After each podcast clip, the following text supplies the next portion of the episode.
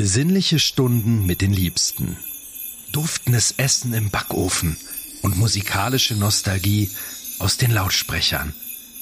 Dazu ein festlich geschmückter Tannenbaum, knusprige Kekse, strahlende Kinderaugen und liebevoll verpackte Präsente. Das ist Weihnachten. Aber was wäre das Fest der Liebe ohne die heitere Verstümmelung von dämlichen Einbrechern? Eben. Screenshots, der Podcast rund um Filme, Serien und Games. Mit allem, was die Augen eckig macht und die Daumen bluten lässt. 1990 dominiert ein kleiner, überaus wehrhafter Junge das Kino und macht Macaulay Culkin über Nacht zu einem absoluten Weltstar. Home Alone lässt die Kassen klingeln und katapultiert Chris Columbus Kevin-Komödie für alle Zeiten in die illustre Riege der Weihnachtsfilm-Klassiker. Und auch wir bei Screenshots haben dem heiteren Gangstergrillen letztes Jahr einen Platz in unserem Top 3 Weihnachtsfilm-Ranking eingeräumt. Aber warum eigentlich? Ist Kevin allein zu Hause wirklich der Klassiker, zu dem er ständig gemacht wird? Oder hat hier mal wieder die weihnachtliche Nostalgiekeule zugeschlagen? Wir finden es heraus, denn heute widmen wir uns höchst ausführlich dem heitersten Home Invasion Film aller Zeiten. Ich bin Lukas. Und ich bin Philipp. Ja, und wir haben ja in unserem letzten Weihnachts-Special letztes Jahr schon ein bisschen über den Film gesprochen haben das Ganze schon mal angerissen. Ich glaube, er war meine Nummer zwei, deine glaube ich auch, ne? Nee, meine Nummer eins tatsächlich. Deine Nummer eins sogar. Ja. Deine Nummer eins war sogar. Jetzt haben wir natürlich schon gespoilert für alle, die das noch nicht reingehört haben. Einfach mal ein Jahr zurückspulen, da findet ihr die Folge. Ist auf jeden Fall auch sehr hörenswert. Richtig, bei mir war es damals Stirb langsam auf Platz eins, aber heute ja, kümmern wir uns um einen Film, wo auch langsam gestorben wird, und ähm, viele illustre Fallen gestellt werden. Ähm, bevor wir jetzt mal so an Fakten und sowas gehen, ähm, erinnerst du dich noch daran, an deine erste Berührung mit dem Film? Wann ich ihn das erste Mal gesehen habe? Mhm. Nee, tatsächlich nicht, aber ich weiß halt, dass ich den immer an Weihnachten gesehen habe. Und es ist äh, ähnlich wie bei unseren ganzen äh, Indiana Jones Erinnerungen auch irgendwie, dass der gefühlt immer bei Sat 1 lief.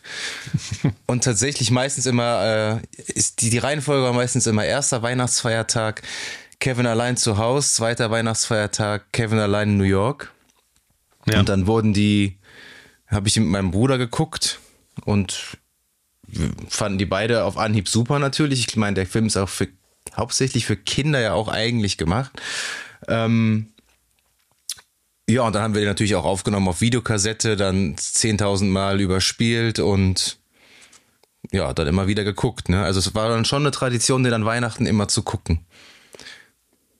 War es bei dir genauso mhm. oder hast du den damals sogar im Kino gesehen? Also ich habe ihn nicht im Kino ja, gesehen. Ich habe versucht zu rekapitulieren, ob ich den im Kino gesehen habe. Ich glaube nicht. Ich weiß hundertprozentig, dass ich äh, Lost in New York im Kino gesehen habe. Den ersten glaube ich aber nicht. Ich nehme an, den werde ich auf VHS, also auf äh, als Live-Video irgendwann gesehen haben. Okay. Ja. Was ja auch ulkig ist, wenn ich jetzt äh, die, die Fakten gleich bespreche, also kann ich, so viel kann ich ja schon mal vorwegnehmen. Der kam ja in Deutschland am 16. Januar 1991 raus, wo man sich auch nur mhm. denkt, so, ja, das ist aber doch ein Weihnachtsfilm. Also, was, hat er denn im Januar da, da zu suchen? Also. Äh, absoluter Schwachsinn. Ja. Naja. Ja, mag, magst du denn mal die, die Fakten raushauen? Mach ich. Ähm, wir reden natürlich über Home Alone, der heißt äh, auf, auf Englisch Home Alone und äh, im Deutschen natürlich Kevin allein zu Hause. Der Film hat eine Länge von 103 Minuten und hat eine FSK von 12. Er ist in den USA am 10. November 1990 rausgekommen und wie eben angesprochen in Deutschland am 16. Januar 1991. Der Film wurde gedreht von Februar bis Mai 1990, also wage ich zu bezweifeln, dass es da, der wurde in Chicago da in der Gegend äh, gedreht, also in Illinois dass es da, dass da Schnee lag. Und ich finde, man sieht es in HD auch ganz gut, dass das sehr viel Kunstschnee rumliegt. Hm. Ähm, die Regie hat äh, Chris Columbus äh, gemacht. Das war sein erster richtig großer Blockbuster und der war am Set tatsächlich 32 Jahre jung Also wirklich noch äh, ganz frisch, aber mit ganz viel Elan dabei. Und er hat ja so Kinderfilme sind so sein Steckenpferd, wenn man jetzt beispielsweise an Mrs. Doubtfire denkt, den er dann 1993 gemacht hat, oder unter anderem dann noch Harry Potter 1 und 2 natürlich. Das Drehbuch und die Produktion, das war John Hughes, der war ist auch kein Unbekannter, der ist in den 80ern bekannt geworden durch Breakfast Club, äh, Ferris macht blau und ähm, hat hier das Drehbuch geschrieben. Das, die, die Idee kam ihm recht fix, da können wir später nochmal drüber sprechen ist, was so Kinderfilme angeht, zum Beispiel auch so ein Hund namens Beethoven hat er auch geschrieben, äh, kein Unbekannter. Die Musik, die trällert wahrscheinlich bei jedem irgendwie äh, jedes Jahr an Weihnachten oder begegnet einem an Weihnachten in irgendeiner Form, ist von dem Maestro Hülps selbst, John Williams natürlich. Die Kamera hat Giulio Macat geführt. Der Schnitt ist von Raja Gosnell. Ich glaube, ich spreche den richtig aus. Ähm, noch eine interessante Side Note: ähm, Mark Radcliffe, also der Papa von Daniel Radcliffe von Harry Potter, mhm. war damals schon ausführender Produzent und äh, Regieassistent von Chris Columbus. Und so kam auch dann wahrscheinlich die Connection, dass dann äh, Daniel Radcliffe irgendwann zum bekanntesten Zauberer der Welt aufgestiegen ist, oder zumindest als Darsteller. Der Film hatte ein Budget von circa 18 Millionen US-Dollar und hat, Obacht, 476 mhm. Millionen US-Dollar weltweit eingespielt, war zu dem Zeitpunkt der dritterfolgreichste Film hinter E.T. und Star Wars. Ähm, Fröhliche dann, Weihnachten gab es da in, in, in, einigen Produktionsfirmen, glaube ich. Ja, aber da hallo. sind einige Korken geknallt. Mhm. Ja, aber man braucht halt einfach nur eine zündende Idee, ne? Und ja, natürlich so auch so simpel, eine gute Idee, ein gutes Drehbuch und einen guten gute Crew natürlich, ne? Und natürlich gute ja. Darsteller. Welch eine Überleitung. Das, der Cast besteht natürlich aus Macaulay Culkin, der Kevin McAllister spielt. Und der ist bekannt geworden durch Uncle Buck, auch ein Film von äh, John Hughes. Da hat er schon mit John Candy zusammengespielt. Und er spielt einen Achtjährigen und war, äh, als gedreht wurde, glaube ich, neun am Set. Dann mhm. haben wir den wunderbaren Joe Pesci als Harry. Der wird als Harry Lime hier geführt. Wusstest du, dass sie einen Nachnamen haben? Hm, es ist auch so absurd, dass der Harry Lime heißt. Also, weil das ja genau der Name ist vom ähm, hier Harry Lime von ähm, Orson Welles in Der dritte Mann. Das ist ja kein Zufall, vermutlich, wobei die Figuren eigentlich nichts miteinander zu tun haben. das, das glaube ich auch. Äh, sein äh, kongenialen Partner ähm, äh, Marv, Marvin Merchants. Er wird gespielt mhm. von Daniel Stern, Kevins Mutter von der äh, von Catherine O'Hara. Die spielt Kate McAllister. Dann haben wir noch John Hurt als sein Vater, Peter McAllister. Wir haben noch den Old Man Marley, der Mann mit der Schippe, der wird gespielt von Robert Blossom. Wir haben in einer kleinen Nebenrolle John Candy als Gus Polinski und dann haben wir noch den kompletten McAllister Clan, wo man eigentlich nur den Bass eigentlich hervorrufen oder hervorheben kann. Er wird gespielt von Devin Redray, also der, der böse Bully-Bruder von Kevin und damals noch, ich glaube, fünf oder sechs Jahre alt, Kieran Culkin, der bekannteste mhm. Bruder von Macaulay Culkin, spielt eine kleine Rolle. Äh, ist er jetzt auch, ich glaube, durch Succession unter anderem auf HBO sehr bekannt geworden. Und auf, hat auch so. Ja, also, Scott Pilgrim war, glaube ich, der erste, wo, wo man ihn so richtig wahrgenommen hat. Ich würde fast sagen, er ist äh, als Schauspieler Erfolg, also was so die Kritiken angeht, der Produktion, in denen er mitspielt, ist er erfolgreicher als sein großer Bruder Macaulay. Aber da kommen wir später auch nochmal zu, zu Macaulay Culkin. Mhm. Ja, das ist der illustre Cast und ja, die Handlung kennt wahrscheinlich jeder, aber du kannst ja trotzdem nochmal gern zusammenfassen. Das ist schnell gemacht. Der Film handelt von dem achtjährigen Kevin McAllister, der an Weihnachten ja, daheim vergessen wird von seiner Familie und das elterliche Haus gegen zwei extrem dumme Einbrecher verteidigen muss, während seine Mutter verzweifelt versucht, ja, wieder zurück nach Hause zu kommen. Das ist im Grunde die komplette Handlung. Schnell erzählt, schnell gepitcht und in ihrer Einfachheit wirklich sehr, sehr großartig. Ich finde, das zündet irgendwie direkt. Und auch sehr schnell, sehr schnell geschrieben, denn witzigerweise hat John Hughes ja. das Drehbuch innerhalb von einer Woche geschrieben, denn er hatte nämlich, ähm, er hat mit seiner Frau Urlaubsvorbereitung gemacht und dann so eine Liste ähm, geschrieben, wie man das damals wahrscheinlich oder heute auch immer noch macht, mit Sachen, die man auf keinen Fall vergessen darf, wenn man in den Urlaub fährt. Und dann haben die beiden im Spaß so gesagt, ja, stell dir mal vor, wir würden jetzt unsere zehnjährige Kinder, zehnjährigen Kinder vergessen. Und das hat äh, John Hughes irgendwie getriggert und äh, zum Anlass genommen, äh, dieses Drehbuch zu schreiben. Was wäre wenn? Und aus einem Was wäre wenn wären immer noch mehr Was wäre wenn ge ge gekommen. Und er hatte das Skript innerhalb von einer Woche geschrieben, also das Grundgerüst. Mhm. Und ähm, ja, dann hatten sie mit Chris Columbus schnell einen an der Angel, der das Ganze umgesetzt hat. Ne? Also die Amis sagen ja immer, also Home Alone ist ja so ein klassischer Fall von Lightning in a Bottle, sagen die ja immer. Also sowas, ja. was, was super schwierig zu erschaffen ist und eigentlich fast unmöglich zu reproduzieren, ähnlich wie, wie Star Wars oder so. Ne? Also wo einfach ja. alles zusammenläuft, aber was du nie wieder kopieren kannst. Und das ist Home Alone definitiv. Das habe ich mir auch, ich habe mir witzigerweise auch äh, Lightning in a Bottle notiert äh, als Begriff, weil ich mich auch gefragt habe, was ist diese Erfolgsformel des Films? Und ich nehme an, in den, in den Laboren in Hollywood saßen ganz, ganz viele schlaue Menschen, die versucht haben, das irgendwie zu reproduzieren. Es gab ja später dann auch, ich glaube, von Chris Columbus selbst dann so ähnliche Versuche, ähm, nicht von äh, Chris Columbus, von ähm, John Hughes, äh, dann sowas wie, ich glaube, Curly Sue gab es dann später. Ihr Dennis the Menace, Juniors freier Tag, also Sachen, die so in so eine Richtung Ist Dennis gehen. auch von John Hughes? Geschrieben, glaube ich. Warte mal, ich äh, schau der mal. sieht ja auch einfach aus wie ein, der sah ja aus wie ein Klon von Macaulay Culkin.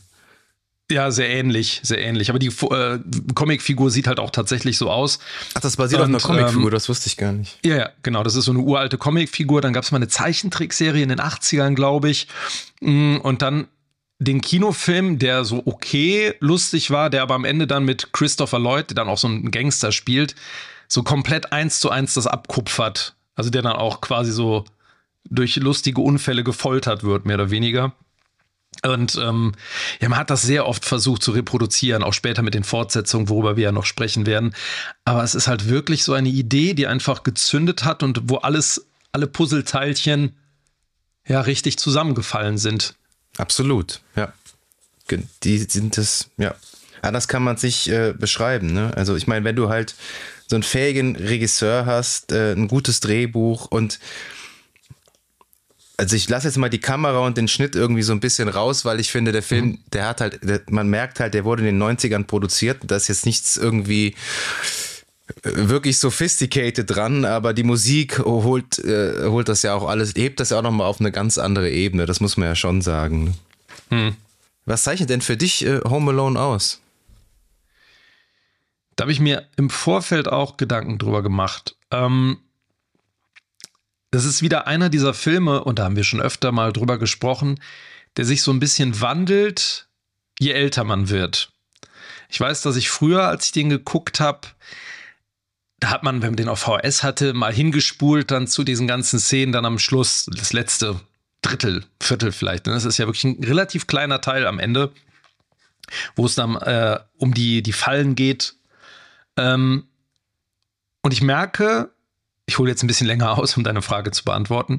Ich merke, dass mir im Verlauf der Jahre so die, der erste Part fast besser gefällt als der Schluss, weil ich diese ganzen Figuren und dieses ganze Chaos irgendwie sehr mag. Also ich bin ein großer Freund, das habe ich auch schon öfter in, in, in anderen Folgen gesagt, ein großer Freund von so Nebenfiguren die so ein bisschen skurril sind. Und ähm, ich finde, der Film, das zeichnet den Film zum einen aus, dass man viele Charaktere hat, ähm, die auch nur kurz auftauchen, zum Teil, aber die so ein bisschen im Gedächtnis bleiben.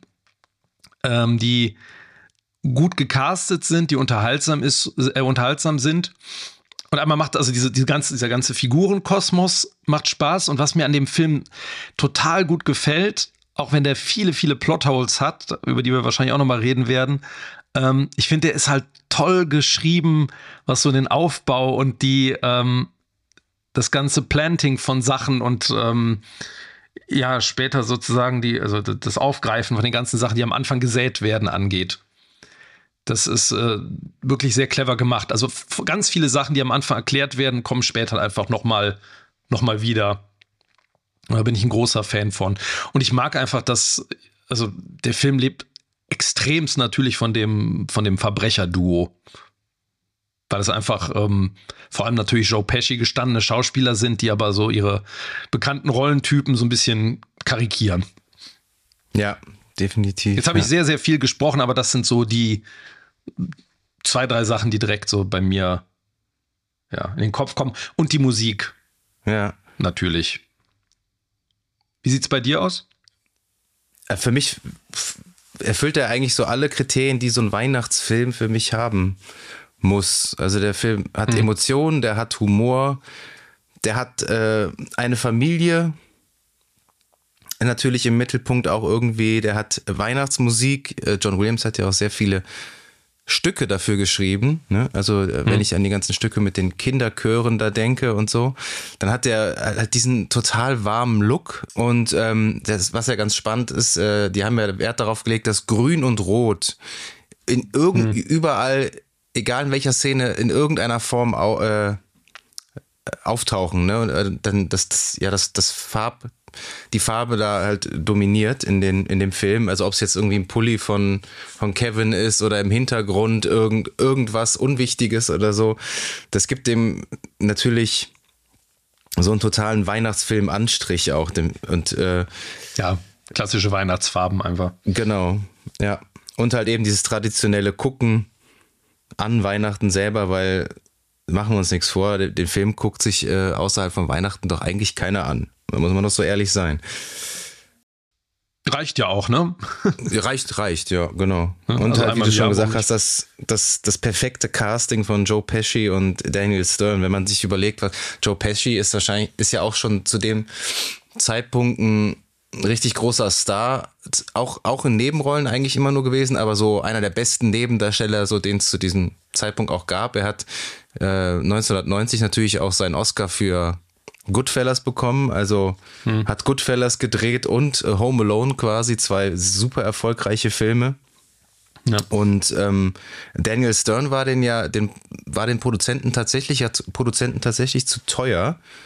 Und ähm, er hatte irgendwie, glaube ich, ich meine gelesen zu haben, irgendwie gesagt, er hätte für sechs Wochen hätte er Zeit, aber das, dann wurden doch irgendwie mehr Wochen kalkuliert und dann ähm, hat er halt mehr Geld verlangt und dann war es war, der dem Produzenten zu teuer und dann haben die mit einem Joe Pesci mit, äh, mit einem anderen Darsteller schon ähm, so Aufnahmen getestet und die Chemie hat halt überhaupt nicht gefunkt. Dann haben sie einfach gesagt, komm, Daniel Stern, komm, zahlen wir.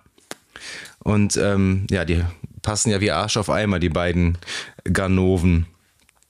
Und die machen halt auch, auch für, also das hat der Film ja auch definitiv. Es ist, das macht ja, machen die Filme von Pixar und Disney alle super, äh, super aus und das machen sie auch unheimlich gut, dass der Film für alt und jung halt funktioniert. Ne? Das ist halt ja. immer noch der Fall. Ich finde, die Sachen, die früher für Kinder besser funktioniert haben, funktionieren bei mir jetzt tatsächlich irgendwie nicht mehr so wirklich. Ich habe den mir jetzt auch äh, vor ein paar Tagen dann nochmal angeguckt. Mhm. Auch das erste Mal auf Englisch. Ähm, was halt klasse ist, also Joe Pesci, wenn du einfach merkst, wie er die ganze Zeit äh, das Fluchen unter, zu unterdrücken, ne? Also wie er, wie er die ganze Zeit ja. versucht, das Fluchen zu unterdrücken, das ist einfach, ah, es ist so herrlich, weil es gibt ja kaum einen, der so schön fluchen kann wie Joe Pesci. Mhm. Und er durfte es natürlich nicht am Set, weil er ja in einem Kinderfilm oder in den Aufnahmen, weil er in einem Kinderfilm mitgespielt hat. Und äh, ah, es ist einfach sehr, sehr, sehr, sehr witzig. Ja, aber das Schöne ist auch an, an Joe Pesci, also mir war der natürlich, als ich Home Alone das erste Mal gesehen habe, kein Begriff. Also ich hatte da Goodfellas natürlich noch nicht gesehen. Aber du merkst nicht. automatisch, dass der äh, so eine Authentizität reinbringt. Dass der halt als Ja, typ man hat ja auch total Respekt und auch äh, ja, Respekt vor ihm, ne? Also auch eine Autorität. Also am Anfang zumindest, genau, am Anfang denkt man, ne, so, oh, okay, der ist, genau, der ist natürlich von den beiden, das ist ja dieses klassische Couple, wie man das auch aus Cartoons kennt. Ne? Genau, das langen, sind auch wirklich dünnen, Comicfiguren. Ne? Dummen, den kleinen, runden, so ein bisschen. Und das ja. hilft natürlich, dass der Fluch, dieses, das ist halt auch so ein Comic- Slang mhm. fast schon, den er da, da spricht. Da fehlt nur noch so eine Sprechblase über dem Kopf, ne? Ja, genau. Und ähm, es ist halt super, dass du halt einen seriösen Darsteller hast in so einer Rolle, weil das einfach, die machen natürlich auch große Gesichter. Ne? Ich meine, wenn er mit dem Flammenwerfer da, den Flammenwerfer an, an, an der Mütze hat und dann so die Augen aufreißt. Aber das ist so toll, weil das halt einfach ein Schauspieler ist, der der overacted, aber es ist trotzdem gut gespielt. Es ist trotzdem macht das Bock, den zuzuschauen und man schämt sich halt nicht. Und ich finde, da jetzt nochmal so ein kleiner Schlenker. Es war ja mal ähm, Robert De Niro vorgesehen für die Rolle. Mhm. Und ich kann mir das vorstellen. Also Robert ich, De Niro? Robert De Niro hätte ich mir auch ja, vorstellen auch, können. Klar. Das ist so, ich glaube, der würde, weil der auch, hat man in den späteren Jahren dann gemerkt, hat er auch ein komödiantisches Timing. Durchaus. Also auch dieses. Durchaus. Ähm, Nicht immer, ne? aber er hat's. Also wenn meine Braut, ihre Schwiegereltern und ich, äh, ja. da auf jeden Fall. Und wenn du dann so einen seriösen De Niro gehabt hättest, von denkst, oh krass, ne, der ist irgendwie, ich meine, der ist ja so eine Respektsperson in den Filmen und dann passieren eben so Dinge. Also hätte ich mir auch vorstellen können, so als, ähm, als durchaus als eine Möglichkeit. Daniel Stern, der, der macht natürlich total Bock, weil er so die, diese Visagen, diese Gesichter auch extrem gut macht.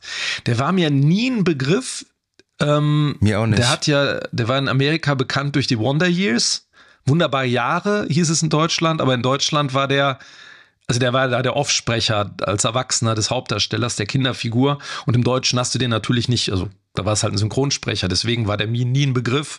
Und der war mhm. ja auch danach eigentlich nie besonders groß. Der hat, glaube ich, vielen an so B-Movie-Komödien äh, mitgespielt danach. Ja, der mhm, hat, ja. Der Dieser City Slickers, ne, gab es, glaube ich, noch. Der war noch so halbwegs groß und dann, na. Aber er hat natürlich auch so was Tollpatschiges und der hat, ein, wie du schon sagst, ein super expressives Gesicht. Dann ja. hat er diesen unfassbar krassen Schrei, den er da rauslässt, äh, wo ihm die Tarantel da ins Gesicht gesetzt wird. Es ist ja, das ist ja wirklich er, ne? Das, das, das ja. klingt ja so abstrus. Was, also, das, das ist schon echt cool. Aber ich glaube, er hat man stumm mag, man mag geschrien, ne? Ich glaube, er, er hat nur, also er hat äh, den Mund nur aufgemacht und der Schrei ist, glaube ich, gedappt. Aber es ist eine, die echte Tarantel. Ich glaube, er durfte nicht schreien, um die nicht zu verschrecken. Irgendwie sowas war da. Aber er hatte den Schrei dann in der, in der, in der Synchro, hat er ihn dann aber selbst eingeschrien quasi. Genau, selbst eingeschrien im, im Dubbing dann. Ähm, ich glaube auch einen Take hat er gesagt, ne? Macht er. Ja, er macht einen Take mit der Tarantel, mehr nicht. Ansonsten halt mit. Du siehst auch ähm, in einer Einstellung liegt die äh, einmal auf der Brust bei ihm. Da siehst hm. du, dass das eine Gummitarantel ist. Aber die ja. echte wurde ihm ja ins Gesicht gesetzt und die haben ihm vorher versichert, dass sie das Gift äh, aus den Fangzähnen mhm. äh, rausgenommen haben. Hatten sie aber nicht. Hatten sie vergessen. Naja.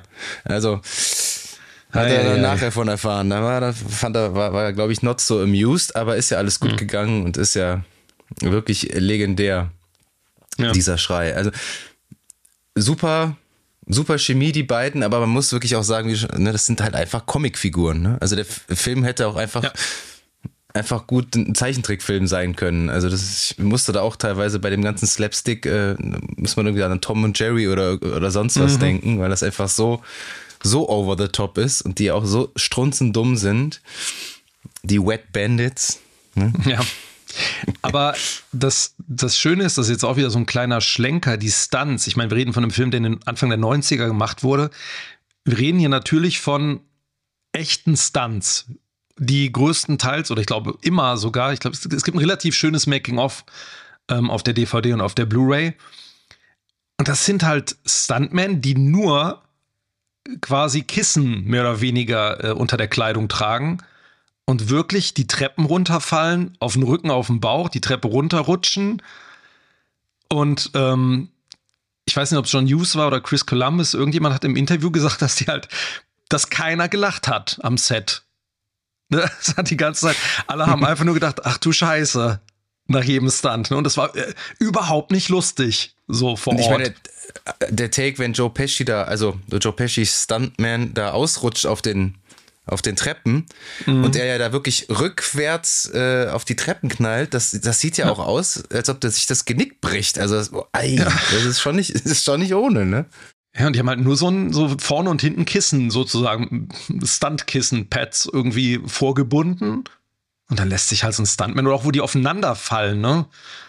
Mhm. so, das ist äh, schon, schon hart. Aber deswegen funktioniert das halt auch so gut. Deswegen macht der das halt auch so Bock Weil du Das merkst, das sind echte Leute, ja genau, die echt irgendwo draufknallen und sich wirklich wehtun. Deswegen Also. Shoutout an die Stuntman. Ja, definitiv. Also das ist wirklich, ich meine, als Kind machst du dir, da lachst du halt so drüber, aber als Erwachsener, ich finde vor allem die Szene nach der, wenn die Tarantel auf dem äh, Joe Pesci liegt und der Daniel Stern mit diesem Brecheisen auf die Brust haut. Und dieses Sounddesign, wo du einfach so du hörst, wie der Brustkorb knackt und einbricht und das ist schon also ich habe, das ist so lustig, ich habe irgendwie, je älter ich werde, desto, also Mitleid, naja, aber desto unangenehmer wird das, finde ich. So dieser, dieser letzte Akt.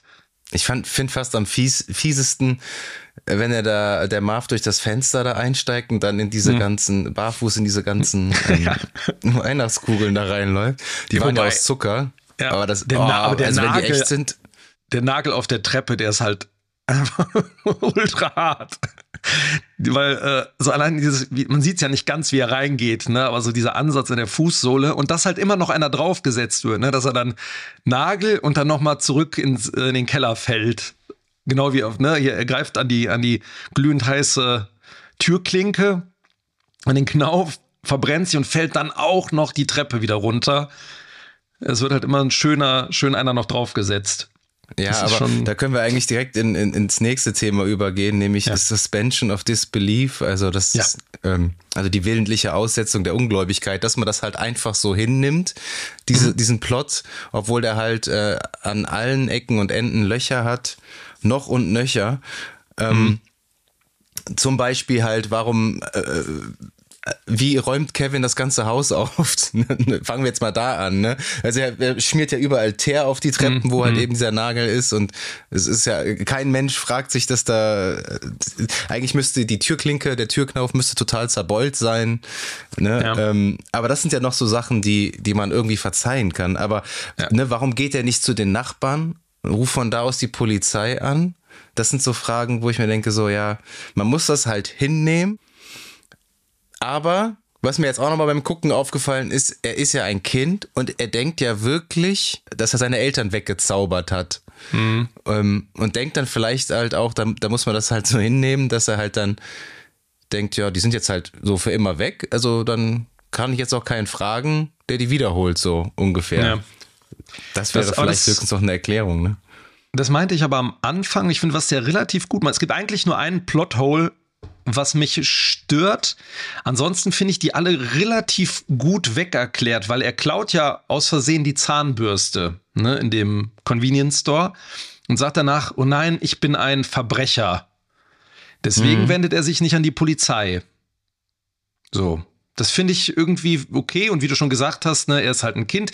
Es wird auch gesagt, die ganzen Nachbarn, die sind ja alle weg. So, und das muss man auch erstmal glauben, natürlich. Das stört Ja. mich auch nicht. Was mich, das Einzige, was mich stört, und das hätte man bestimmt schlauer schreiben können, ist, die Polizei oder der eine Polizist wird ja zum Haus geschickt. Mhm. Und dann guckt er da rein, sagt so, ja, alles gut, die sollen mal ihre Kinder noch mal zählen. Und das war's. Und da denke ich so, uh, also äh, dann hätte man, also ich weiß nicht, was man hätte schreiben können müssen, aber ähm, da hätte man sich das ein bisschen schöner erklären können, dass die Polizei da nicht wirklich ins Haus reingeht und mal guckt, sondern dass ein Polizist mal reinschaut und sagt so, ja, alles in, also der Junge ist nicht da, naja, so. Man hätte das, ist ja so lösen können, dass äh, wenn er, wenn Kevin einkaufen ist, dann kommt noch mal ein Polizist und ähm, verschafft sich dann halt wirklich mit Gewalt da irgendwie Ja. Zugang zum Haus. Und dann sieht er halt, ja, nee, ist keiner da. Also Ja, dann der ist muss der wohl weg weggelaufen, sein. keine Ahnung, wo der ist. Genau, dann, das wäre eigentlich sogar ganz schön, dass vielleicht Kevin nach Hause kommt und sieht an der Tür, also die Tür wurde aufgebrochen oder so. Ne, dass er halt denkt, die Gangster waren vielleicht schon da. Oder ähm, vielleicht hängen irgendwo, ähm, werden dann so Steckbriefe von ihm aufgehängt. Haben sie diesen Jungen gesehen und der denkt irgendwie, oh, das ist, weil ich diese Zahnbürste geklaut habe. Also das ist der einzige. Mhm, Das kann sein, ja. Also ich meine, du kannst, was man kann natürlich auch sagen, der Pizzatyp, ne, wenn der da denkt, er wurde von dem Video erschossen oder ne, also wird halt äh, jemand schießt mit Maschinengewehr auf ihn, warum geht er denn nicht zur Polizei? So, Ja. also jeder normale Mensch, wenn man das wirklich glauben würde, würde ja irgendwie die Polizei anrufen. Aber das hat mich nie so gestört. Dafür ist das alles irgendwie Nein. Es intelligent halt genug. Ja, also ich finde das auch so. wie das erklärt wird am Anfang, der Strom fällt aus, die Telefone sind kaputt, dann verschütten die ja da bei der äh, Prügelei um die Pizza, dann, dann das, das geht das Ticket vom Kevin quasi im Müll mit den Servierten verloren. Weswegen es nicht auffällt, dass die ein Ticket zu wenig haben. Beim Zählen zählen die den Nachbarnjungen mit. Das finde ich super. Also das meinte ich am Anfang. Das gefällt mir irgendwie gut, wie das so dahin geht. Weil der Nachbarjunge halt auch schon extrem komisch und äh, penetrant ist. Ja, der so, ja, was haben Sie denn da? Was ist das denn da? Wo der denn im Auto, ne? ja, das ist etwas. Und dann so, ah, jetzt ist, jetzt ist mein, jetzt ist das mein Cue, ich kann jetzt aus dem Bild ja. gehen, ne? Ja, die Szene ist vorbei. Tschö. Tschö. ja, das stimmt allerdings. Wo ist mein Geld? Genau. Aber das, das hat mich nie gestört und ich habe nie ein Problem damit, dass die beiden Gangster quasi unsterblich sind. Ähm, weil es einfach so cartoony und es macht so einen Spaß. Deswegen, ich finde, das nimmt man, nimmt man einfach hin. Ja, aber was mich auch noch ein bisschen stört, ist, ne, ich meine, der kann ja am Anfang noch nicht mal äh, seinen Koffer packen, der Kevin. Mhm. Ähm, aber wenn die Parentes dann weg sind, dann kann er einkaufen, spülen, waschen, äh, ja, you name it, ne? Also da kann er halt ja. alles. Das finde ich halt so ein bisschen. Mm, na, ja, ja, da hätte, also ich meine, ich verstehe natürlich, was der Film will, weil er wächst ja auch. Ne? Das sieht man ja auch mit diesem Furnace, mit diesem Ofen, den die da im Keller haben, dem, den ich mal am Anfang was da. Was ist das eigentlich für ein Ofen? Was ist, was ist das für eine Heizart? Was, was wird, ja, da, kein, wird da, was wird da verbrannt? Kohle irgendwie? Ja, äh, also, ich habe ja, noch nie in meinem Leben so einen Ofen gesehen. Den fand ich aber als Kind gut creepy. Tatsächlich. Ich fand den als Kind creepy, weil die Bildqualität so schlecht weil man so wenig erkannt hat. Wenn du ja. den jetzt in HD anguckst, alles ist irgendwie gut ausgeleuchtet, du guckst den irgendwie mit einem HDR-Fernseher oder was auch immer, das ist ja. halt super hell in dem Raum. und du denkst dir so, weißt du, was ich meine, ne? Also früher auf Videokassette war das halt super dunkel und dann ja, hast du halt nur ähm, dieses Glühen da gesehen und dann hast du wirklich entstehende Gesichter irgendwie auch im Kopf, ne? Also ja, mhm. als Kind gruselig, heute äh, jetzt als Erwachsener halt äh, ja. Pillepalle. Also es ist wieder so ein Film, dem HD hin und wieder auch nicht so gut tut. Also wenn dann der erwachsene Mann auf dem Schlitten sitzt, wie er da die Treppe runterfährt und äh, am Ende der Stunt-Double von Macaulay Culkin. Ja, ja, genau, wo er am ja. Ende an diesem Ding, an dieser Seilbahn sich so über den Baum, das ist halt auch ganz klar einfach ein so kleiner Stuntman. Irgendwie, also es sieht, hm, ja, gut. Ja, das ist Gott. in HD fällt es dann ein bisschen auf. Aber ich meine, der Film Aber würde jetzt in unserer Gegenwart, wird der eigentlich nicht mehr mit dem Konzept funktionieren, ne? Mit Smartphones und. Nein, ähm, überhaupt nicht, ja. Deswegen ist der Film ja schon so ein Kind seiner Zeit, das kann man ja schon sagen, ne? Absolut, ja. Habe ich mir auch notiert. Das ist so ein, der ist so richtiger, also ein einfach 90er-Film. Weil dieses Ganze, ähm, das ist im zweiten Teil wird das ja noch extremer. Auch wie. Ähm, Mit den Gadgets, ne? Ja, und das wie auch wie, wie einfach Sachen am, am, am, am ja, die Gadgets und wie die Sachen am Flughafen, dieses Security am Flughafen gehandhabt wird, wäre heute undenkbar. Ja, mein Vater ist da im Flugzeug. Ah ja, komm, schnell hier noch schnell durchs Gate. So, das wäre ähm, alles nicht machbar. Also der ist schon wirklich sehr ein Film seiner, seiner Zeit, ja. Findest du, der Humor funktioniert für dich immer noch so gut wie damals? Mm Meinst du jetzt der, also, es, also ich finde die ähm, Stunts am Schluss, also die ganze Slapstick, das ist eigentlich, finde ich den immer noch exakt wie, wie, wie früher. So, man hat es natürlich jetzt sehr oft gesehen. Ähm, ich finde, man merkt halt einfach an, den, an der Art der Dialoge, dass das halt so ein Film aus den 90ern ist, wie die halt geschrieben wurden. Ähm, weil da gab es ja eine ganze Reihe, ähm, wo wir eben drüber gesprochen haben, gerade die John Hughes-Filme, ähm, die alle dann irgendwie, die so ein bisschen ähnlich waren. Also der John Hughes hat ja auch hier ähm, äh, National Lampoons, hier schöne Bescherung, den ich ja auch letztes Mal in meiner Top-Liste mit drin hatte. Mhm. Hat er auch geschrieben. Und das ist so ähnlich. So eine Mischung aus teilweise recht realistisch klingenden Dialogen und teilweise so ein bisschen gestelzten. Ich weiß nicht, wie ich das, wie ich das genau sagen muss, aber das ist so, die 90er hatten zu der Zeit so einen bestimmten Rhythmus, wie gespielt wurde, wie gesprochen wurde. Mhm. Ähm, diese, diese Cousine von Kevin, ne? Mhm. In, in France they call you les incompetents. Ja, ja. ja weiß, also, Funktio muss, ja, funktioniert halt auch nicht mehr so ganz, finde ich. Nee, ja, ja, es ist also ein paar Sachen, ich muss über ein paar Sachen immer noch schmunzeln, wo die am Ende, also die Sprüche von, von Harry und Marv, da muss ich immer noch lachen zwischendurch. Also am Ende, wo er da irgendwie äh, dann aus dem Fenster raus mit der, mit der, äh, hier mit dieser Seilbahn und dann irgendwie der Marv sagt so, glaubst du, er hat Selbstmord begangen? ja, das ist aber, aber improvisiert von Daniel Stern auch. Ist, achso, okay. Weil dann macht er irgendwie so, oh nein, er ruft die Polizei. From a freaking treehouse. Das ist halt, die sind, die sind lustig. Also die Dialoge ja, von denen. Die sind, die funktionieren immer noch, immer noch gut. Ich finde, was, was nicht ganz so funktioniert und Vielleicht kann man es dadurch entschuldigen, in Anführungszeichen, dass es die Perspektive von Kevin die ganze Zeit ist, wie die Familie so mit ihm umgeht. Also gerade der Onkel Frank, ne, das ist halt einfach, dass die Eltern so, so gar nichts sagen. So, es ist. Ähm, ah, der Onkel Frank ist auch einfach. Klar, er ist natürlich so geschrieben. das, das ist so, über, so super ey. übertrieben. So. Ja wie er diesen Shampoos, ah, der ist umsonst. Ja, ja, ja, schütten Sie nach, schütten Sie nach. Ja, ja das Oder, ist so. Ja, ich habe auch meine Zahnbürste vergessen, wo sie sagt, ich, ich habe meinen Sohn zu Hause vergessen. Ja. Wenn ich total vergessen hatte, war der lustige rauchende Weihnachtsmann, der sich dann nochmal so den Bart ja. da so hochzieht und der keine so Geschenke mehr für ist, ne? den, ja, das so mega abgeranzt ist mhm. und der keine Geschenke mehr hat und ihm dann seine letzten Tic-Tacs da gibt. Ja. Ja, also das, das ist ein Humor, der funktioniert halt als äh, Erwachsener deutlich besser, ne? Ja, ja. Es ist so, ich, was ich ein bisschen auch komisch finde, also was du heute auch nicht mehr machen würdest, ist dieses, ah, ich habe mein, meine Eltern sind weg und ich bin alleine und dann dieses Augenbrauen heben ja. und in die Kamera gucken und dann, ja, ah, ja, ja, hm. das, äh, das ist nicht so auch ich was ich was ich als Kind immer unlustig auch schon fand, war äh, diese Aftershave-Szene. Ich fand das nicht lustig. Ehrlich, also ich finde es auch, ich find's auch jetzt nicht Sinn. lustig.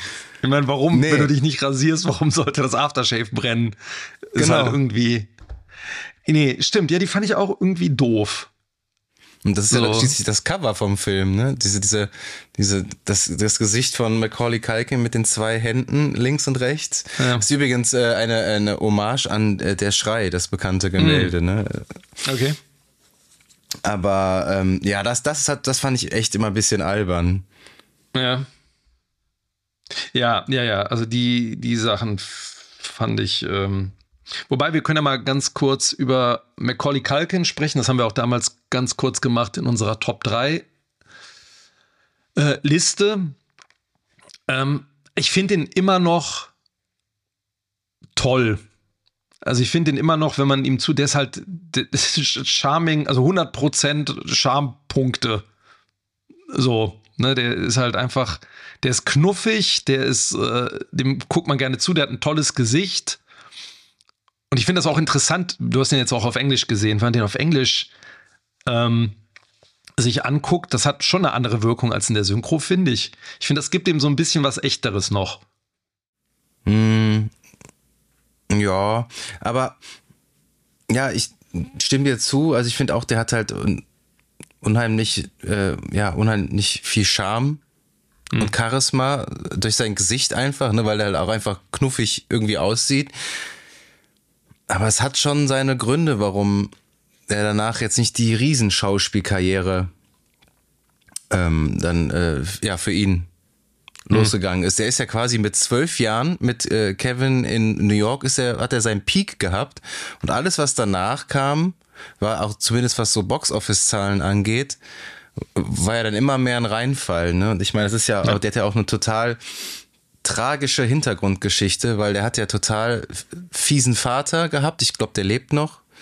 Mhm. Ähm, der, der, auch verhasst bei vielen Produzenten war und der ja immer seine, weil, weil er sein Leben ja für wertlos ähm, oder wertlos fand, äh, haben die ja, die haben ja irgendwie total arm in New York gelebt, irgendwie da mit sieben Kindern und haben, wollten auf, er wollte auf Teufel komm raus seine Kinder vermarkten, in, egal in welcher Form, ne? Und äh, ja hat, hat das ja total forciert. Und Macaulay Culkin hat ja überhaupt keine Kindheit eigentlich gehabt. Er wollte auch recht früh dann irgendwie aufhören. Ja. Aber hatte überhaupt keine Kontrolle, auch über das Geld ja auch. Ne? Was er, er hat ja, ja dann, er hat, er, ich glaube, bei Home Alone hat er 100.000 US-Dollar bekommen. hm. und dann äh, bei äh, für den für das Sequel in, in, in New York dann 4 Millionen. Also ja. theoretisch hat er das bekommen. Das ist dann auf so einem Treuhandkonto wahrscheinlich ähm, hm. gelandet, wo er dann später, wenn er volljährig ist, dann ran konnte. Aber sein Vater hat ihn ja total äh, äh, verramscht halt auch. Ne? Und die haben ja, die haben ja überhaupt kein Verhältnis zueinander und er hat natürlich, wie viele Kinderstars, ja auch dann eine ganz, ja, ist dann äh, total abgedriftet, was, was man auch, muss man auch, kann man ja auch total verstehen. Ne? Ich meine, der, der konnte nicht mehr auf der, auf der Straße rumlaufen, dann alle, weil dann alle auch ihn sofort erkannt haben, na, das ist doch hier der Junge aus Home Alone und äh, guck mal, wat, wie, wie der jetzt aussieht oder als er dann was älter wurde ja. und so. Also total tragische Geschichte. Der tut, tut mir total leid. Aber ich meine, der hat ja jetzt vor kurzem auch ähm, einen Stern, hast du das mitbekommen? Einen Stern auf dem mhm. Hollywood Walk of Fame, Walk of Fame bekommen. Ja. Hat mich total gefreut für ihn, weil ich, ich finde, der, der, der tritt ja auch häufiger mal bei äh, einem unserer Lieblings-YouTube-Kanäle auf, hier Red Letter Media und äh, macht dann da so Reviews mit Mike und Jay oder macht sich selbst da auch irgendwie so ein bisschen zum Affen bei Best of the Worst und so. Wir nennen die hm. immer Milwaukee Kalkin, glaube ich. Ne? Hm. Und ähm, ja, ich glaube einfach, ich, bin, ich freue mich total für den, dass er irgendwie die Kurve gekriegt hat, weil ich glaube, der hat es echt nicht leicht und ähm, äh, ist meiner Meinung nach auch ähm, wahrscheinlich gibt's äh, so in den 50er, 60ern oder so noch auch sehr bekannte Kinderstars, aber für mich ist das der bekannteste Kinderstar der Welt, Macaulay Culkin. Ja, der hat das, glaube ich, das Problem gehabt, dass man den, also A hatte der mit seinem Vater, ich glaube, der Vater war auch Schauspieler. Mhm, und ja. ähm, der hat, ich, ich meine, der hat gerade bei, bei ähm, äh, Alleine New York oder Home Alone, Lost in New York, ähm, hat er wohl auch ohne Ende Anforderungen gestellt also einfach so, die gar nicht im Vertrag drin stand, wo er einfach nur gesagt hat, ja, ich will noch mal das und ich will das, sonst war es das, sonst nehme ich den raus aus dem Film. Und das muss wohl so unfassbar ätzend gewesen sein. Und ich meine, der hat, ähm, der hat ja bei Michael, also Macaulay Culkin hat dann bei Michael Jackson halt gewohnt zwischendurch. Ja, so, haben wir bei ihm auf der Neverland Ranch übernachtet. Aber er hat 2005 selber für Michael Jackson ausgesagt. Das ja, aber der, was der war. hat ja, ähm, es nee, weiß genau. nur er selbst. Ne? Das weiß man selbst. Er hat ja auch dann hier bei Black or White im Musikvideo ist ja noch, auch noch, ähm, hat er mitgespielt. Genau. Ja. Und äh, er ist, glaube ich, sogar Patenonkel von der Tochter von, von Paris Jackson. Aber es ist so, ich meine, klar, wie willst du da als, als Kind, so als Star irgendwie ähm, geerdet bleiben? Ne? Die mussten ja auch beim, ja. habe ich mal gelesen, bei ähm, Home Alone in New York, Lost in New York, auch da hatten die Riesenprobleme mit dieser Flughafenszene, weil die halt zigtausende Leute da den Flughafen blockiert haben, um irgendwie den zu sehen. So, weswegen die halt überhaupt nicht mehr drehen konnten und irgendwie Sicherheitspersonal engagieren mussten ohne Ende.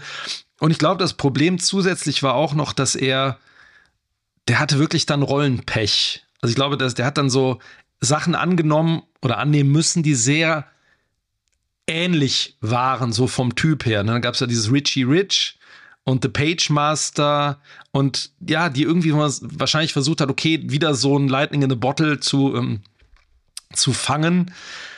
Und abgesehen von, da habe ich glaube ich beim letzten Mal auch drüber gesprochen, dem zweiten Gesicht, The Good Son, wo er so ein Psychokind spielt, ähm, waren die alle so relativ ähnlich. Ich fand den auch bei, ähm, hast du My Girl gesehen?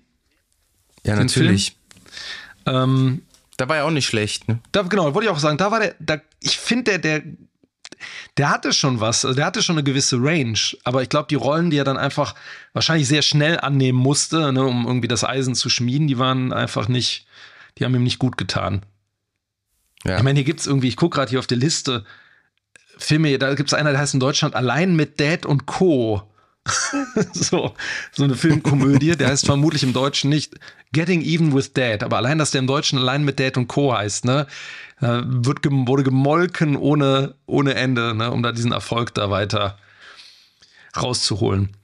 Aber jetzt ist er ja schon lange mit der, äh, das ist ja auch, glaube ich, eine Kinderdarstellerin Brenda Song verheiratet mhm. und hat jetzt, ist jetzt 2021 Papa geworden. Ist auch witzig, dass das Kind sieht halt, das ist ihm halt wie aus dem Gesicht genau geschnitten auch. Das ist super krass. Ähm, und er hat ja, hast du wahrscheinlich gesehen, vor fünf Jahren diese mega coole Werbung gemacht, die für Google Assistant. Also mhm. so diese Parodie auf Home Alone. Ja wo er irgendwie da auch auf dem Bett springt und dann so ah, direkt Rücken kriegt und so. Da sind schon viele lustige Gags dabei.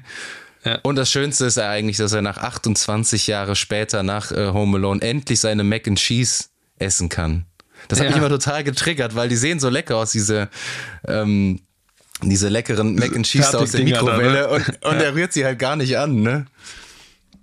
Was ich übrigens auch schön finde, und das war jetzt auch bei der Verleihung des, des äh, seines Walk of Fames Sterns. Catherine O'Hara. Genau, dass diese Beziehung zu Catherine O'Hara, die er ja Mom nennt, immer. Immer noch ähm, Mom nennt, ja. Immer noch Mom nennt, dass das so äh, geblieben ist. Und ich finde, um nochmal jetzt mal einen Schritt zum, zum, zum Casting zu machen, ich fand die immer toll in der Rolle als Mutter. Also ich fand die als Kind irgendwie toll. Also ich fand das so, die, die war auch da an, diesem, an diesen Anfangsszenen, wo alle, alle ihm einen draufgeben. Ich finde, sie wirkt, also so die Sachen, die sie sagt, sie hat was, dieses Mutterhafte nimmt man ja ab.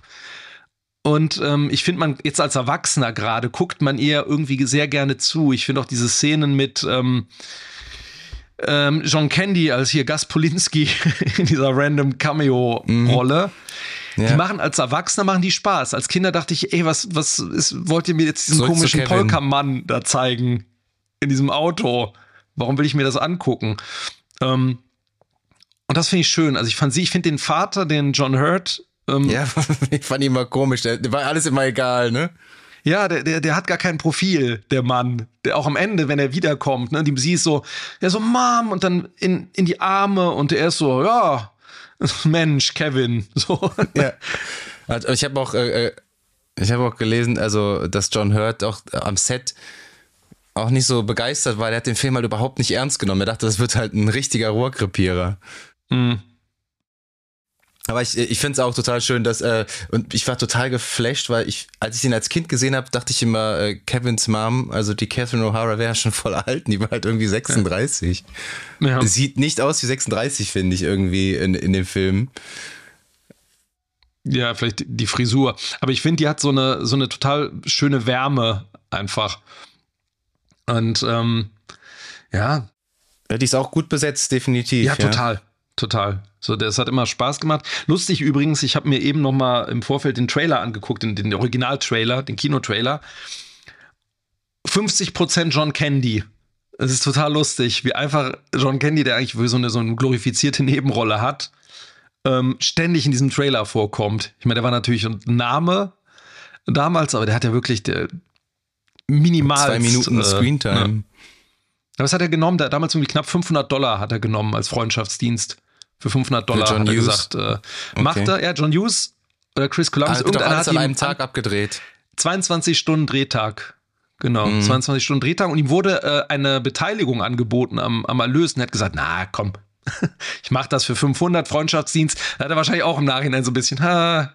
Ja gut, der hat aber nicht mehr lang gelebt. Wann ist der gestorben? 94? Gut, das wusste er wahrscheinlich. Ja, der war irgendwie 42 Jahre, ne?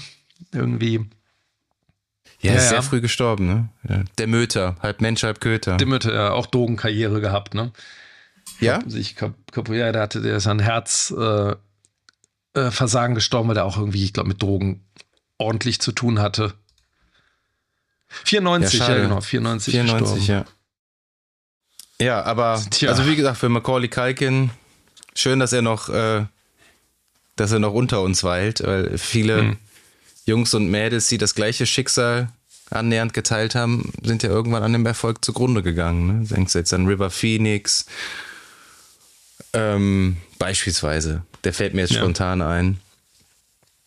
Oder ja, ja viele, viele Kinderstars halt einfach. Ja, wenn du hier den, ähm, wie heißt der, Jack Lloyd, hier Anakin, ja, genau, der auch. Ne, der, ja. Da gibt es dann irgendwelche Max-Shots, die dann auftauchen. Ja. Ähm, und die, die Presse stürzt sich natürlich auch total. Ne? Es gab natürlich äh, auf sowas, ne? es gab natürlich auch wirklich sehr unvorteilhafte Bilder dann von Macaulay Culkin. Ähm, mhm.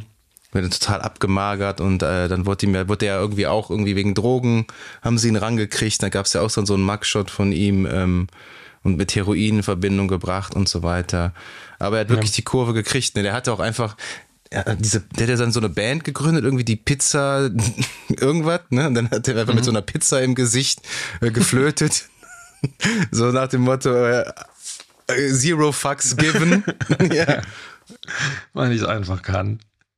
Und irgendwie so ein, Podcast, Bunny Ears heißt der ja auch, äh, wo der immer so, Kani äh, so, so Hasenohren aufhat mhm. und so. Dann äh, macht er sich bei Red Letter Media zum Affen. Eine coole Socke, glaube ich. Ich glaube, ähm, ja, der ist sehr, sehr gestärkt da rausgekommen. Und er hat sehr clever gemacht. Er hat sich, ähm, es gab ja dann auch so einen Sorgerechtsstreit mit den, äh, mit den Eltern, weil sie sich ja getrennt haben.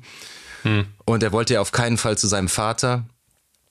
Ähm, und hat dann irgendwie so einen Treuhänder, äh, also mit 15 Jahren schon dann äh, sich um seine Finanzen kümmern lassen. Und das war ein ziemlich smarter Move, weil er hat recht viel von seinem Geld dann behalten dürfen ne? und hat dann dann richtig damit ja. auf die Kacke hauen können.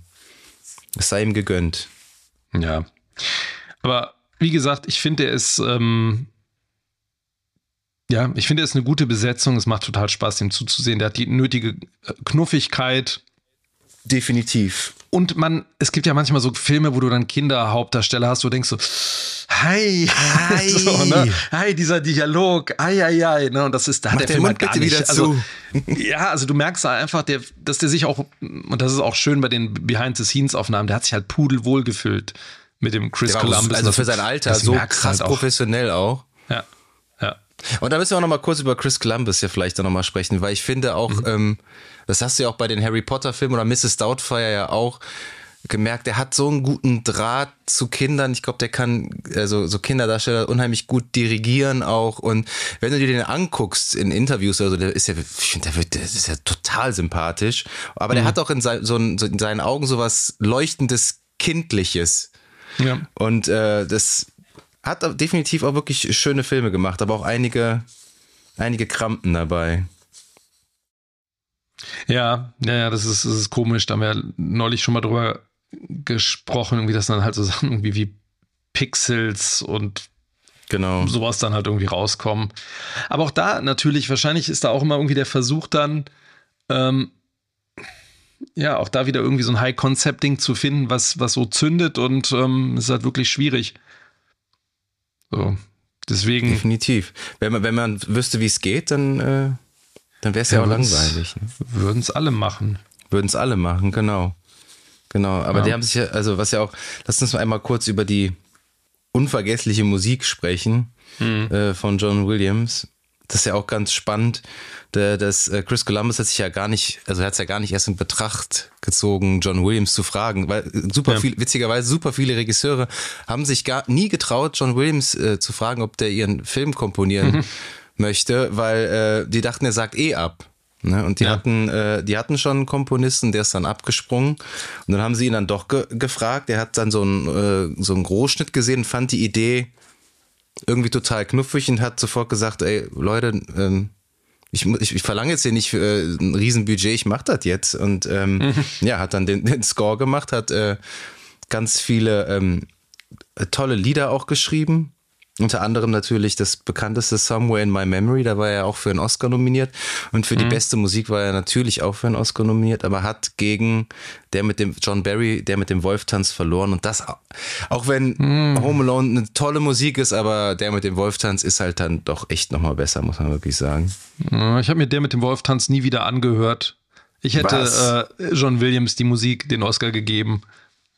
Dann hört die dir aber nochmal an. Ja, aber das ist einfach, ich finde, ähm, der Soundtrack von Home Alone, der ist so, der, der ist für mich irgendwie unsterblicher. Der mit dem Wolf tanzen, den habe ich nie, nie im Kopf, den pfeife ich nicht vor mich hin. Aber Home Alone, ja. Also da, da hätte er den. Aber ich glaube, er hat genug äh, Trophäen fünf, im Schrank. Fünf Oscars hat er, ja. So, deswegen. Aber der, der Soundtrack ist halt auch eine tolle Mischung aus so klassischen John Williams-Dingern und halt einfach so für sich stehenden Weihnachtsliedern. Und dann hat er noch zusätzlich halt diese, diese nicht-John Williams-Songs, die Weihnachtssongs, hier Dreaming of a White Christmas und so weiter. Und der ist ja, toll. Der also, ist richtig der, cool. Ja, der hat vor allem, hat er das geschafft, finde ich, der Score so eine Eigenständigkeit zu kriegen. Dass man, ähm, also das kennen ja Leute, die den Film, die gibt es ja auch, die Leute, die den Film nicht kennen. Aber die Musik kennen genau die Musik kenne oder dass das einfach irgendwo läuft an Weihnachten so im Hintergrund, weil es halt tolle Lieder sind. Also wirklich alle, also ich habe mir den auch noch mal heute noch mal angehört und der der ist wirklich, den kannst du rauf und runter hören gerade an Weihnachten. So, es ist wirklich. Ja, ich finde das, das, Hauptthema, das hat halt auch irgendwie so ein, so ein, das vermittelt einem auch irgendwie so ein bisschen das Gefühl so, alles wird wieder okay. Und das hat irgendwie sowas, sowas Umarmendes, so, sowas Sentimentales, ja. aber was total Schönes irgendwie, was halt einfach total zu Weihnachten auch passt. Der hat so eine, ich meine, der, der ist ja sehr stark inspiriert vom Nussknacker, von der mhm. Nussknacker-Suite, ne? Ähm, Gerade dieses Thema, ich glaube, äh, ich glaube, das ist der russische Tanz, wo die dann äh, ja, am Flug zum, zum äh, auf dem Flughafen den Flieger kriegen wollen. Das ist ja wirklich sehr, sehr nah dran. Ähm, und der hat was von, was dieses Cartoonhafte unterstützt, ein bisschen, der hat auch was von so Peter und der Wolf. Also diese Themen, die immer hochkommen bei den einzelnen Figuren, wenn du an Harry und Marv hast, dieses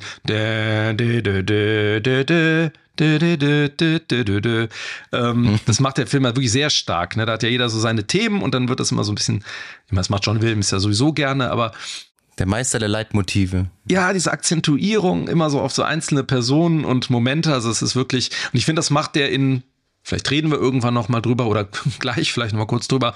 In ähm, Lost in New York ist das auch sogar noch stärker zum Teil. Und ähm, ja, lass uns doch einfach mal ganz kurz über den reden.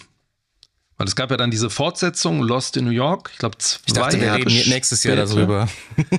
ja, möglich, möglich. Ähm, wie ist denn deine Meinung zu dem?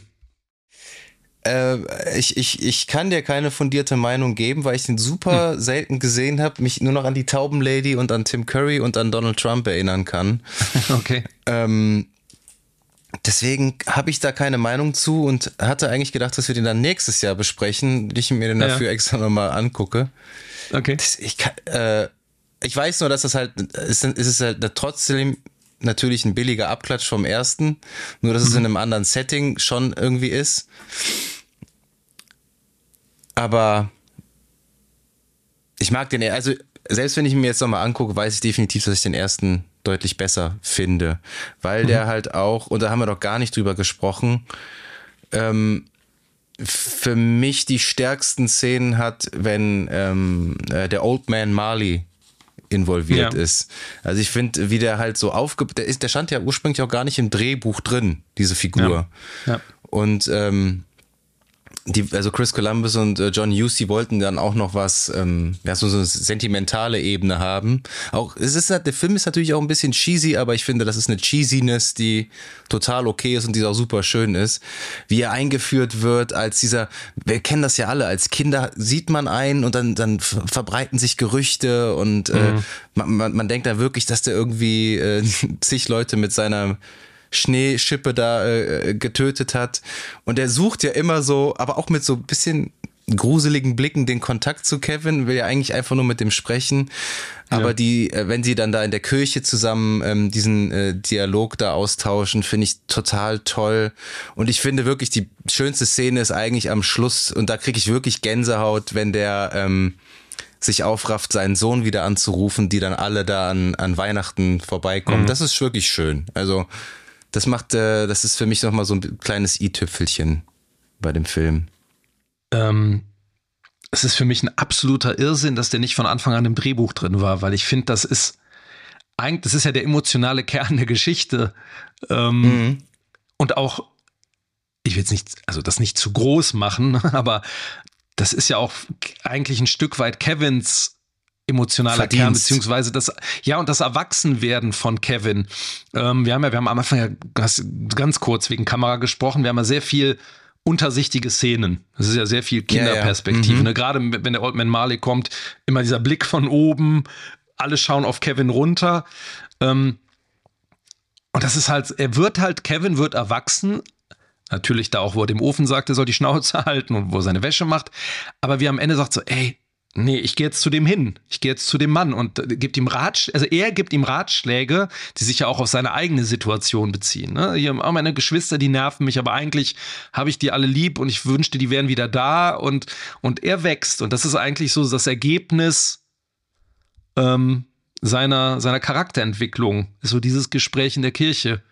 Das stimmt, aber da muss ich einmal kurz korrigieren. Der Mali kommt jetzt zu ihm. Er setzt sich jetzt äh, neben Kevin er kann ja dann quasi gar nicht weg. Aber er, er, er ist dann mutig und er gibt sich seinem Schicksal. So, so ein bisschen. Ja, genau, aber, aber man sieht auch in seinem Gesicht, er äh, hat so eine Reaktion, dass er eben nicht dann wegläuft, sondern so sich zusammennimmt und dann halt das Gespräch mit ihm sucht. Ja, weil er direkt merkt, dass er eigentlich ein ganz normaler, netter alter Mann genau. ist. Genau. Genau. Und, ähm, und da zeigt er halt dann seine erwachsene Seite sozusagen. Und das ist schön. Und deswegen, also ich finde auch diese, dieser, dieser Kern oder dieser emotionale Bogen, den man dann da hat, der ist super. Also ich finde das Ende auch, das mag kitschig sein, aber ich finde, das ist so eine, es gibt ihm halt so eine schöne emotionale Schleife. Das ist so ein, so ein, man verdrückt ein Tränchen. So. Und ähm, ja, ich finde auch, es ist super.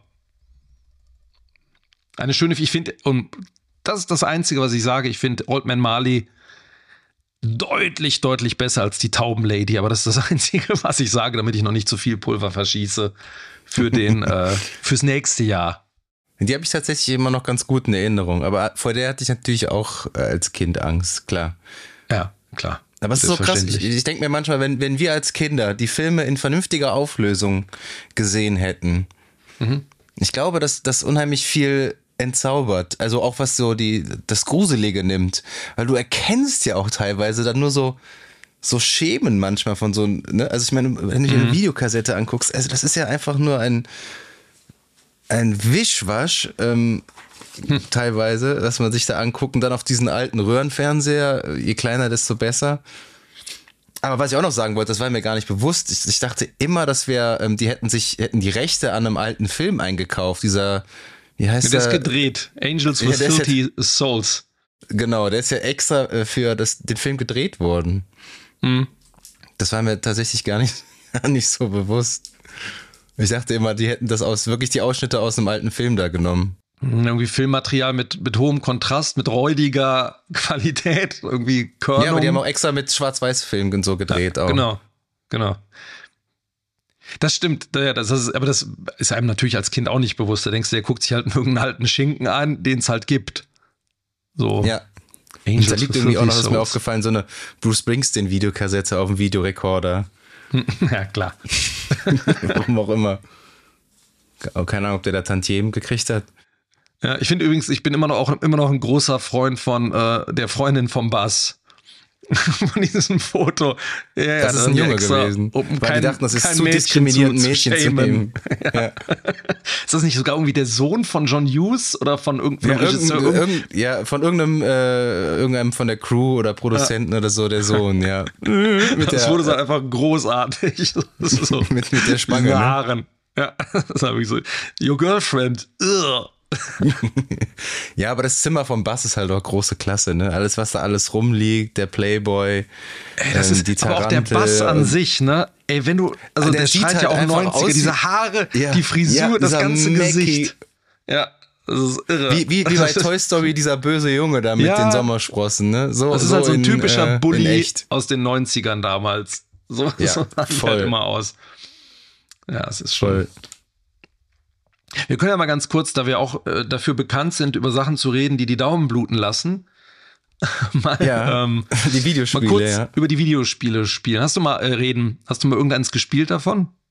Leider nicht. Ich war wahrscheinlich auch schon da wieder irgendwie das zu jung, mhm. die, dass die bei mir auf dem Super Nintendo oder sonst wo gelandet sind. Hast du was gespielt davon? Ich habe auf dem Super Nintendo mir leider mal äh, Lost in New York äh, ausgeliehen und das ist wirklich, das ist, äh, Lizen ich glaube Ocean, die haben immer viel Lizenzschrott gemacht, aber das ist wirklich kaum steuerbar, wirklich eine Schwierigkeitskurve, die irgendwie sofort bei 100 Prozent ist, super unfair, schlecht zu spielen.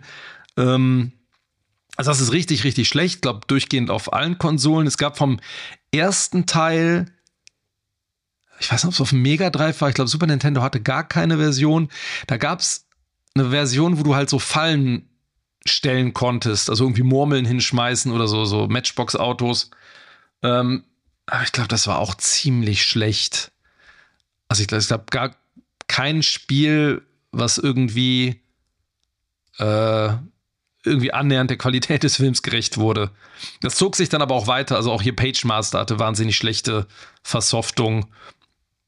Ähm, also da da hat sich das Thema eigentlich auch schon wieder erledigt, weil es gab eigentlich ja, kein, also kein Spiel. Wo, wo, ich, ja. wo ich auch stellenweise dran denken musste immer, ist, dass eigentlich Kevin irgendwie so die Live-Action-Version von Bart Simpson irgendwie so ein bisschen auch ist.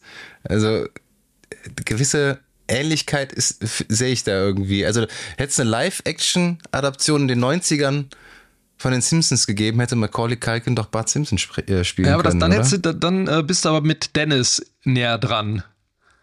Der, der Dennis the Menace, der ja, ja. so der, derjenige ist, der eigentlich. Wobei der ist auch, sowohl Kevin als auch Dennis sind ja eigentlich beides Figuren, die so. Die sind natürlich so ein bisschen frech, aber die eigentlich so durch äußere Umstände immer so gezwungen werden. Also dass das Unheil passiert eigentlich immer durch, nicht durch eigenes Verschulden, sondern durch die äußeren Umstände. Ähm, ja.